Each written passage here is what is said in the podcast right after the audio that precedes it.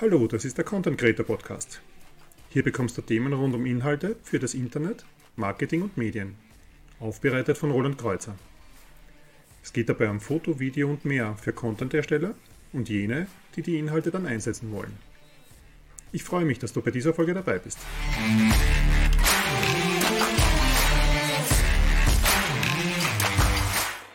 Ja, und heute geht es ganz speziell für Fotografen, Videografen darum, wie man Leute vor der Kamera dazu bekommt, nicht allzu steif vor dem Porträt zu sitzen ähm, oder bei Interviews locker die Fragen zu beantworten. Es geht um ein Geheimrezept gegen steife Porträts und Interviews in diesem Podcast. Was ist das Grundproblem bei der Sache? Wenn wir uns das Ganze aus der Sicht des Porträtierten anschauen, dann sind äh, Porträtfotos, Interviews Stressmomente.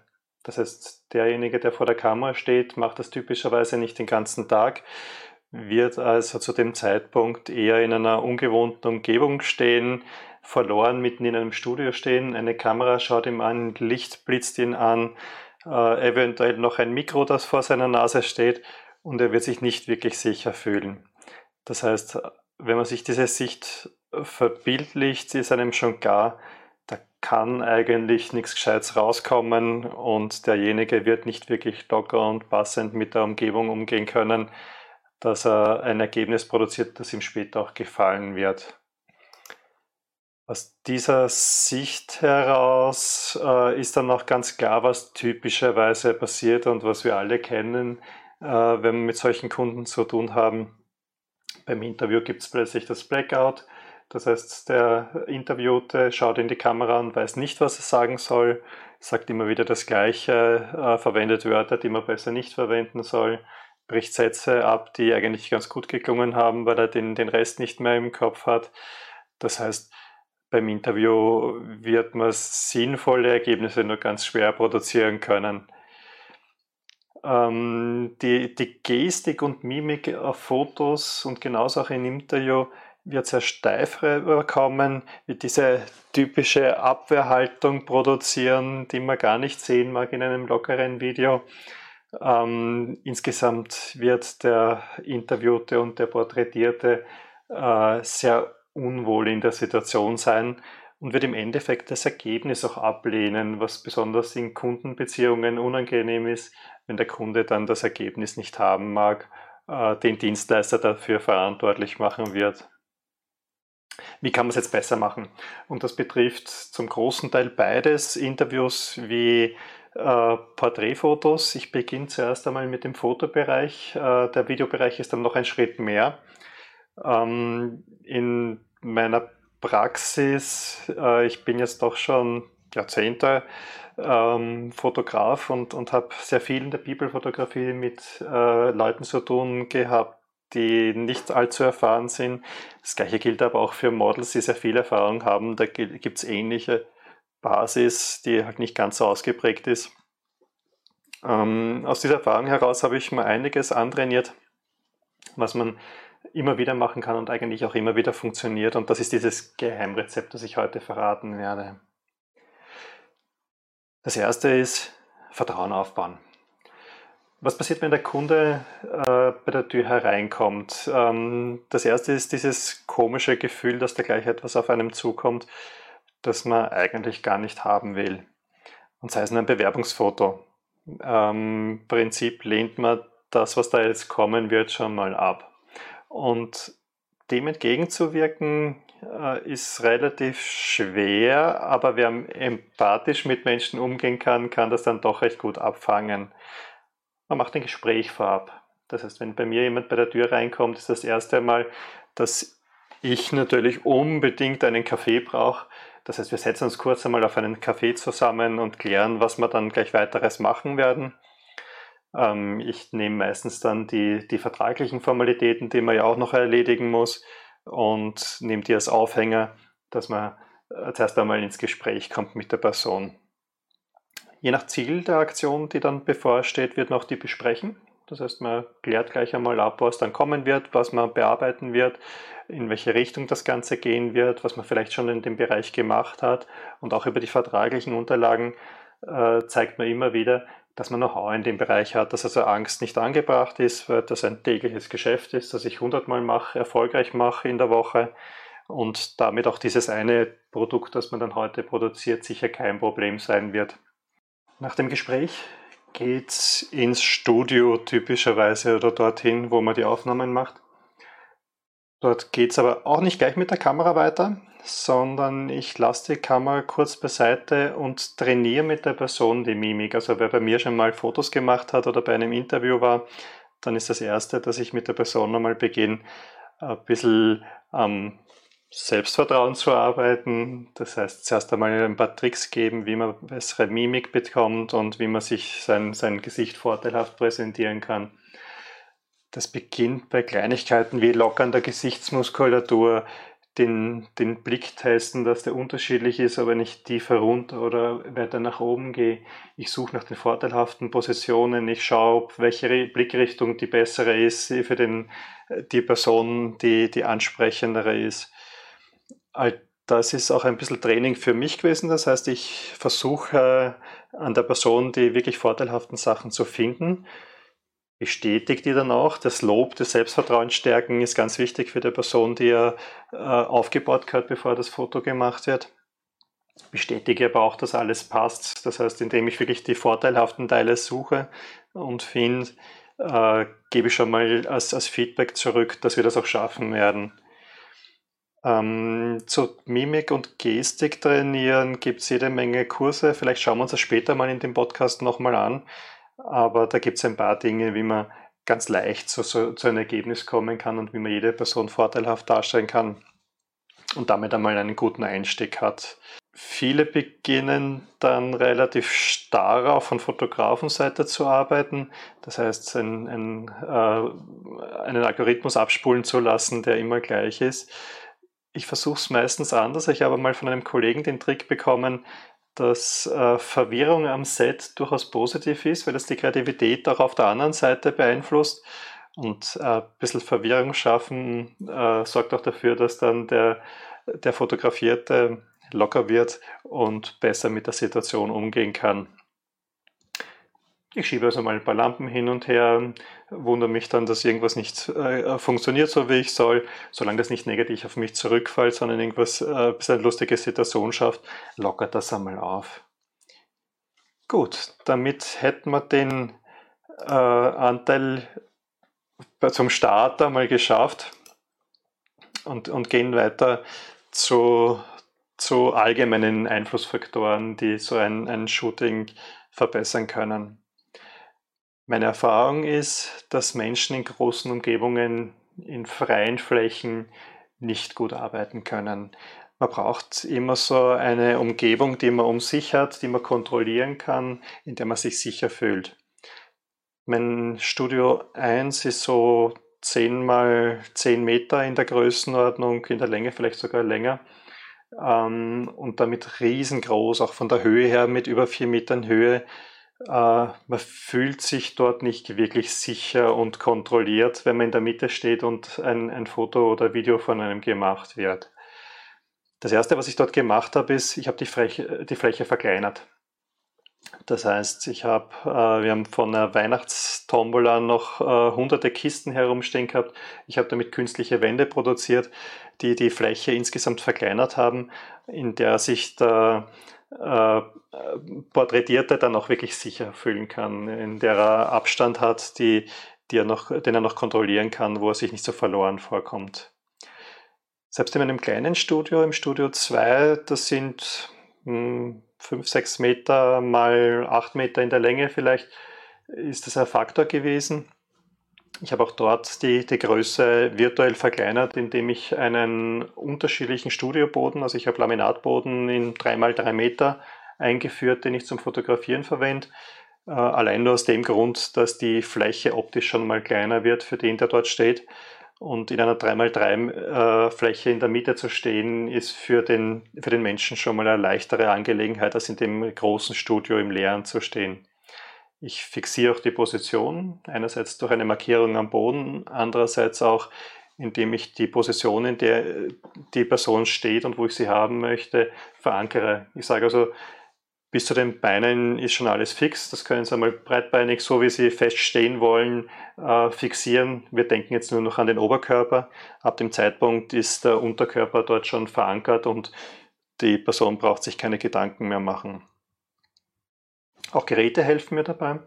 Ich habe immer eine riesengroße Softbox in eineinhalb Meter, fast zwei Meter Größe im Studio stehen.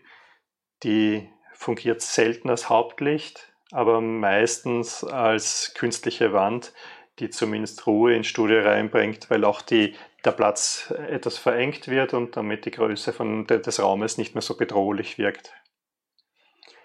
Ich schaue aber auch in der Umgebung, dass die Ablenkung möglichst gering bleibt. Das heißt, die Glasfläche im Hintergrund, in der man sich spiegelt, die wird abgedeckt.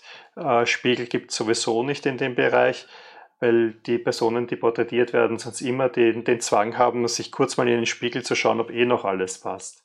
Ähm, die eigene Pose zu kontrollieren, was man selbst nicht machen kann, was im, im Spiegelbild auch schon gar nicht funktionieren würde. Und ich verhindere, dass Störer im Raum sind oder auch in, in Reichweite, in kommunizierbarer Reichweite sind. Das heißt, alles, was an Störern möglich ist, seien das Arbeitskollegen, wenn man dreht und im Hintergrund vorhanden sind und zuschauen wollen, oder seien es Freunde, die beim, beim Shooting dabei sind, die sind im Nachbarraum. Das heißt, ganz wichtig, Personen, die im Raum sind, dürfen auf keinen Fall stören. Und braucht man sie am Video trotzdem im Hintergrund, dann haben sie eine Aufgabe. Das heißt, die müssen in den Computer schauen, sie müssen irgendwas selbst tun ähm, etwas, das sie daran hindert, äh, dem, dem Ergebnis an sich störend irgendwie beizuwohnen. Also die Person, die interviewt wird, darf auf keinen Fall davon gestört werden. Dann kommt das Auflockern. Ähm, auch während des Shootings und während des Drehs passiert es dann immer wieder, dass man in diese Rolle der Steifheit kommt, äh, dass man in, in fixe Arbeitsweisen kommt und, und dort nicht mehr rauskommt. Und sei das inhaltlich als auch von der Darstellung des Körpers her, äh, weil man dann irgendwann einmal die Bewegung auslässt und dann äh, stehen bleibt und äh, eigentlich sich nicht mehr bewegt und nicht mehr die Lockerheit hat, die man haben sollte. Und wie, wie bringt man dann die Lockerheit wieder zurück? Einerseits, indem man wirklich Bewegung ähm, aktiv fördert und das ist auch als Fotograf so, dass der andere das widerspiegelt, was man selber macht. Wenn man selber aktiv bleibt, kommt das auch so retour. Ähm, ich leite aber auch zur Bewegung an, dass ich sage, gehen Sie mal kurz da herüber und probieren wir das aus, wenn wir das einmal so machen, einfach mal ein bisschen Bewegung hineinbringen. Ich versuche verschiedene Posen zu machen das heißt auch dadurch zu, zu zwingen, dass sich die Lockerheit äh, äh wieder eingibt. Und wenn es gar nicht mehr anders geht, dann äh, sage ich dem, dem der Person, dass man mal ein anderes Out Outfit probieren, soll er mal die Jacke anziehen oder ausziehen oder die Krawatte rauf oder runter. Allein durch den Zwang, dass er sich was ändert, was ich vielleicht nachher eh wieder zurück tue, ähm, ergibt sich Bewegung und wieder eine Lockerheit wie zum Anfang. Wichtig ist, viel kommunizieren sobald ich anfange, nicht mehr zu kommunizieren, das heißt einfach nur laufen lasse und, und fotografiere, ohne dass ich dazu etwas sage und ohne dass ich das Ganze irgendwie anleite, dann geht diese Lockerheit, die man haben will, wieder verloren. Genau das wollen wir ja nicht. Das heißt, viel kommunizieren, viel anleiten, loben und, und aktiv bleiben. Vorteilhafte Posen nutzen ist ganz wichtig. Ähm, man muss lernen, Posen und was fotogen ist zu erkennen und bei der Person zu stimulieren, also dafür sorgen, dass die Person das auch macht. Standardposen kann man lernen, die Mimik kann man lernen und nutzen und man kann das relativ stark optimieren, indem man das Licht auch gut einsetzt. Am wichtigsten arbeitet man sowohl beim Video als auch beim Foto mit den Augen der Person und mit dem Mund und indem er weiß, wie sich die beiden verhalten, also indem er den Kopf zum Beispiel bewegt und, und dadurch eine andere Augenposition macht, eine neue Pose, eine neue Darstellung erzeugt, kann man relativ schnell zu guten Ergebnissen kommen, auch ohne dass man zu viel sagen muss und ohne dass man den, die Person äh, aus, aus dem Konzept bringen muss. Bei Videos wird das Ganze noch schlimmer. Das heißt, was wir bei Fotos schon sehr intensiv machen müssen und daran arbeiten müssen, muss man bei Video noch viel mehr machen. Video ist Bewegtbild. Das heißt, ich muss nicht nur am Punkt sein, wenn die, die Kamera ausgelöst wird, sondern über den Zeitraum hinweg. Äh, Video bedeutet aber auch Ton. Viele Leute haben noch viel mehr Probleme mit der eigenen Stimme als mit dem eigenen Bild. Ähm, das heißt, Ton macht noch mehr Stress, ist gleichzeitig aber auch ein Faktor, den man noch beachten muss bei der Aufnahme. Und ich habe Bewegung drinnen. Das heißt, ich habe nicht nur die eine Pose, die ich gut einfangen muss, sondern ich muss über den Zeitraum des Videos ähm, auch die, die Gestik, die Bewegung des Körpers noch drinnen haben. Und spätestens, wenn es dann darum geht, ein, ein Markenvideo zu machen, wo man dynamisch rüberkommen wird, wo der CEO ähm, Aktivität und, und positive Elemente ausstrahlen muss, dann darf er nicht verloren in der Ecke stehen und ruhig ins Bild schauen, sondern man muss er sich auch bewegen. Das muss man natürlich auch anleiten und, und hinbekommen. Und bei Videos ist natürlich die Sache, dass viel mehr Technik im Einsatz ist. Ich habe eben nicht nur die Kamera, die der Fotograf herumträgt, sondern eine ganze Menge mehr im Raum herumstehen. Das macht natürlich den Stress noch größer und die Angst noch größer, weil derjenige, der da porträtiert wird und interviewt wird, typischerweise mit der Mehrtechnik, mit dem ganzen Equipment, das da herumsteht, verbindet, dass es jetzt ganz besonders wichtig ist und dass er jetzt aktiv sein und richtig sein muss und funktionieren muss. Das macht Stress und Angst. Bei Videos wird es also noch einmal eine Dimension schwieriger, das Ganze richtig hinzubekommen. Und wir haben aber die gleichen Elemente, die man anpassen kann und wo man ansetzen kann. Die Umgebung vereinfachen, genauso wie wir es beim Foto gemacht haben. Dazu kommt aber noch, dass äh, der Ton noch ein, ein, limitierender Faktor ist. Typischerweise bekommt man ein Lavalier-Mikrofon, das man wird verkabelt, bekommt den, den Tonabnehmer aufs Hemd geschnallt, irgendwo einen Rekorder oder, oder Funk äh, an den Gürtel. Das macht natürlich Angst, wenn das Erste, was man vor dem Video macht, äh, bedeutet, man wird zum Roboter ausgestattet mit irgendwelchen Kabeln, dann macht das Stress. Aus dem Grund mache ich zumindest bei, bei Laien, die ich vor der Kamera habe, selten eine Verkabelung, sondern gehe mit der Tonangel ran. Das heißt, ich habe auf einer langen Stange ein Mikrofon, das wird typischerweise über der Person angebunden. Das heißt, ich hätte jetzt hier knapp ober mir irgendwo ein Mikrofon, das man aus der Luft abnimmt, das ich also nicht mehr sehe, während ich im Interview bin. Das stört die Person weniger und macht die Angst geringer. Was auch angenehm ist für die Person, ist eine sitzende Position oder zumindest eine lehnende Position. Sobald ich mich irgendwo anlehnen kann oder einen Fixpunkt habe, wo ich sitzen kann, bin ich beim Interview auch wesentlich lockerer. Ich äh, versuche also irgendwo äh, Möglichkeit zu finden, dass ich eine Theke habe, wo man sich anlehnen kann, notfalls auch eine Wand habe, wo man sich anlehnen kann oder auf seinem Arbeitsplatz zum Beispiel sitzen kann. Insbesondere der eigene Arbeitsplatz hat den Vorteil, dass die eigene Umgebung äh, etwas ist, was man kontrollieren kann, was man gerne hat, was man kennt, wo die Angst schon mal viel geringer ist. Notfalls muss man das Set dann so herrichten, dass es dem zumindest nahe kommt. Im Interview problematisch ist auch noch, dass man sich Text merken muss, unter Anführungszeichen. Das heißt, die Person äh, hat eine Vorgabe, das soll rübergebracht werden und das muss gesagt werden. Das macht Stress, wenn nicht viele Leute ähm, auswendig gelernte Texte sprechen können. Man macht es also typischerweise anders. Das heißt, ich gehe so vor, dass ich im Vorgespräch bestimmte Begriffe verankere, die ich hören möchte, die wichtig für das Video sind, für den Inhalt sind, aber ansonsten vorgibt, dass frei zu sprechen ist. Das heißt, wir machen einen Dialog, wir sprechen miteinander und im Gespräch äh, versuche ich bestimmte Begriffe zu triggern, die dann auch tatsächlich kommen, also eine Aussage dazu kommt. Statt einen Text vorzugeben, der auswendig gelernt wird, versuche ich also die Inhalte so vorzugeben und zu verankern mit Begriffen, dass ich sie halbwegs gut abrufen kann, aber locker rüberbekomme. Das heißt, äh, im Vorgespräch wird schon darauf gearbeitet, was der Inhalt dann im Endeffekt sein wird. Interessant ist auch, dass ich die Aufnahme nicht erst dann starte, wenn es wirklich losgeht, sondern das Set ist schon hergerichtet. Ich starte die Kamera und bitte dann die Person schon am Set zum Vorgespräch. Nicht selten habe ich dann die Aufnahmen aus dem Vorgespräch schon benutzt für das eigentliche Video, weil das war noch ein lockeres Vorgespräch, wo man noch nicht an die Kamera gedacht hat. Ähm, die Person also noch wirklich freigesprochen hat und glaubt hat, sie redet mit mir. Und indem ich dann direkt von diesem Vorgespräch ins eigentliche Interview gehe, ist dann auch der Übergang nicht so hart. Das heißt, für die Person ändert sich nicht allzu viel. Ich rede weiter mit ihr Und selbst dann ist das Gespräch, das eigentlich aufgezeichnete Gespräch, ein anderes, als hätte ich sofort damit begonnen. Typischerweise stelle ich die interviewte Person schräg in Seitenansicht ins Bild. Das heißt, sie muss nicht in die Kamera schauen, sondern schaut mich an während dem Interview. Das macht es für die Person auch leichter, als wenn sie in die Kamera schaut. Person zum Reden verwenden ist angenehmer, als äh, die Kamera als Gegenüber zu haben. Das Interview selbst beginnt also mit einem fliegenden Übergang aus dem Vorgespräch ins Interview hinein. Damit ist da kein Bruch drinnen und man muss sich nicht an die Kamera gewöhnen, sondern es geht einfach weiter. Den Inhalt lenke ich dann während dem Gespräch, indem ich die Fragen passend stelle. Das heißt, oft stelle ich rhetorische Fragen oder Dinge, die ich vorher schon gefragt habe, verpack vielleicht sogar die erwünschte Antwort schon in die Frage und, und provoziere damit die Antwort, die ich dann später brauchen möchte. Ich gebe auch vorher schon die Info aus, dass meine Fragen möglichst im Text wiederholt werden müssen, dass der Text an sich, der vom Interviewten kommt, auch ohne Frage funktionieren kann, weil ja selten meine Frage im Interview ist.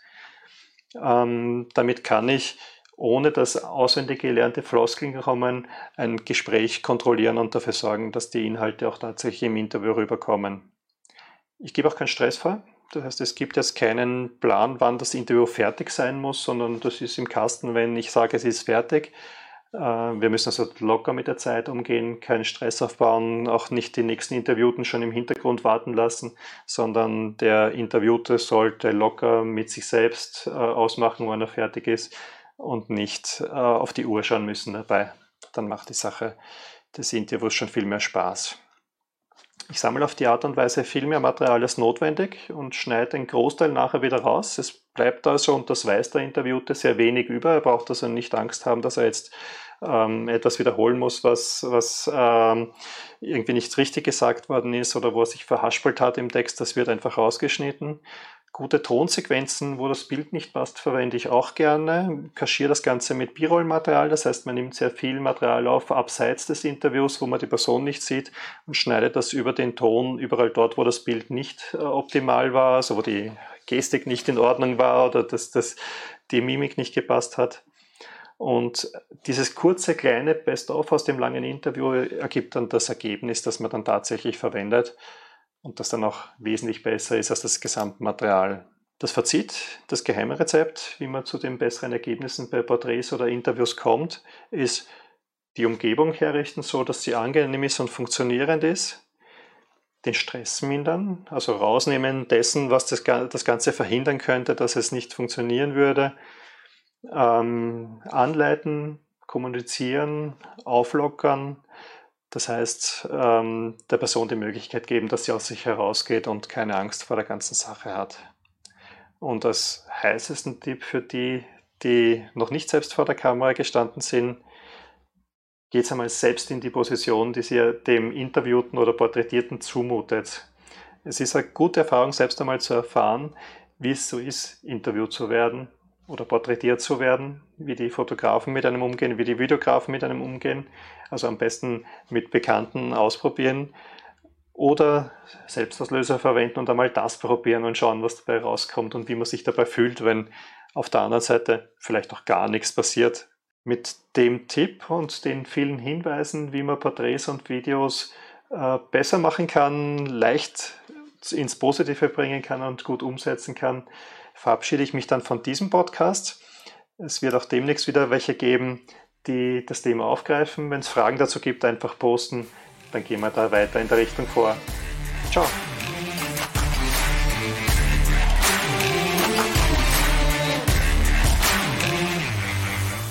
Das war ja der aktuelle Content Creator Podcast. Ich würde mich darüber freuen, wenn du abonnierst, bewertest, teilst oder kommentierst. Am liebsten auf der Website www content-creator.at, auf Anchor FM oder in YouTube. Bis bald wieder auf diesem Kanal.